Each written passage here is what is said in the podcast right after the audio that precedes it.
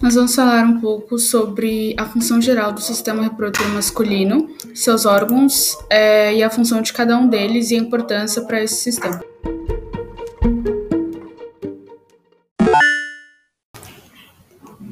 O sistema reprodutor masculino é composto por órgãos internos e externos. Eles são responsáveis por gerar as células sexuais masculinas, os espermatozoides, e por inseri-las no sistema reprodutor feminino. Esse sistema também é muito importante, pois ele produz o hormônio testosterona, que é um hormônio androgênio, ou seja, ele é um hormônio de características, ele é um hormônio sexual de características masculinas. Então, na espécie humana, ele é responsável pelo desenvolvimento das características sexuais primárias, desde o embrião até as características sexuais secundárias durante a puberdade. Um comentário interessante sobre a testosterona é que ela é o principal hormônio androgênio em mamíferos e na espécie humana, como eu disse, é, ela é responsável pelas características sexuais primárias, que seriam o desenvolvimento dos órgãos sexuais, e as secundárias seria o tom de voz, o crescimento de pelos na face, peito, axilas, pubis e o desenvolvimento muscular e ósseo, além de maior agressividade.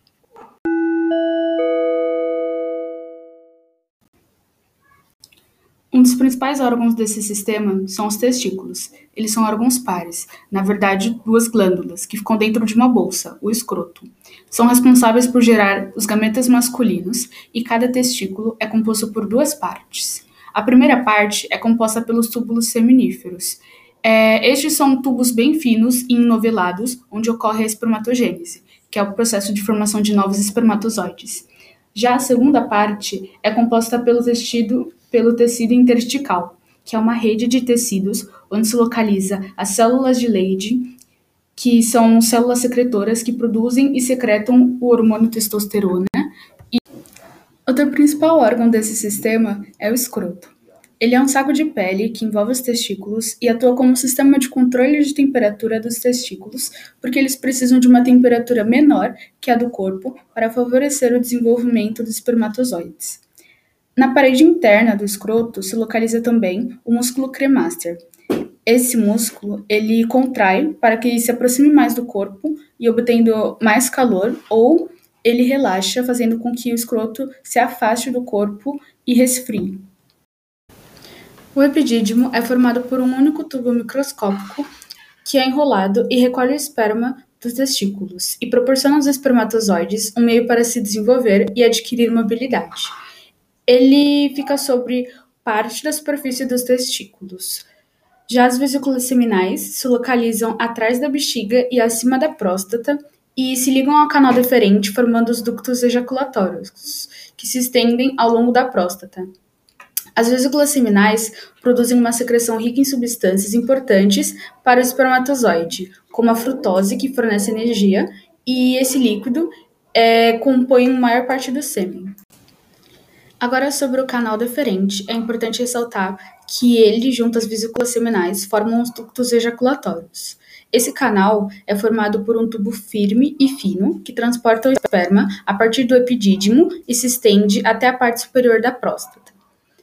Já as glândulas bulboretrais produzem uma secreção clara que atua como lubrificante e neutralizante, retirando qualquer resto de urina no canal urinário. E a uretra tem função dupla então, ela faz parte tanto do sistema reprodutor masculino quanto do sistema urinário. Então, ela transporta a urina desde a bexiga e no sistema reprodutor, ela é o canal por onde o sêmen é ejaculado. A próstata é uma glândula localizada entre o pênis e a bexiga e que envolve a uretra e é responsável pela produção da secreção eliminada durante a ejaculação, o líquido prostático. Esse líquido serve para nutrir e proteger os espermatozoides no sêmen. Um comentário sobre a próstata é que o líquido produzido por ela é alcalino e constitui de 10 a 30% do sêmen. Nesse líquido contém sais minerais e enzimas que ajudam a nutrir os espermatozoides, e o fato desse líquido ser alcalino ajuda a neutralizar a acidez da vagina, prolongando o tempo de vida dos espermatozoides. É, por isso também a próstata tem ligação direta com as vesículas seminais, porque as vesículas seminais são responsáveis pela formação de outros componentes do sêmen e durante a ejaculação, esse líquido produzido pela próstata se junta com o resto do esperma. E a próstata também está associada a diversas doenças. As principais são a prostatite, que é uma inflamação na próstata que costuma ser causada por infecções, a hiperplasia prostática benigna, que se dá pelo crescimento da próstata, fazendo com que ela comprima a uretra, e o câncer de próstata, que é a forma mais comum dos cânceres nos homens, e ele é mais difícil de ser identificado pela ausência de sintomas nas fases iniciais. Esse câncer, ele alcança cerca de 68 mil brasileiros por ano, e o Novembro Azul é um movimento mundial de conscientização da importância de prevenção desse câncer. A melhor forma de prevenir esse câncer é com exames rotineiros, como o exame de toque retal. Então, nele o médico consegue avaliar é, o tamanho, a forma e a textura da próstata. Então, é por isso que é importante ressaltar que a próstata em homens adultos costuma ter o tamanho mais ou menos de uma noz.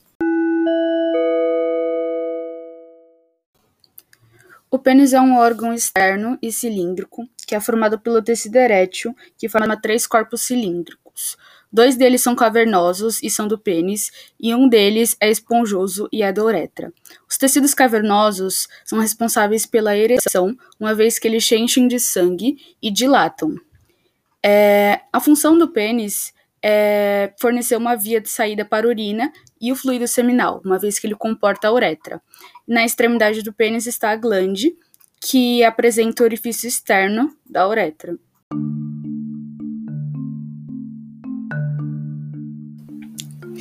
Isso foi um pouco sobre o sistema reprodutor masculino. Obrigada.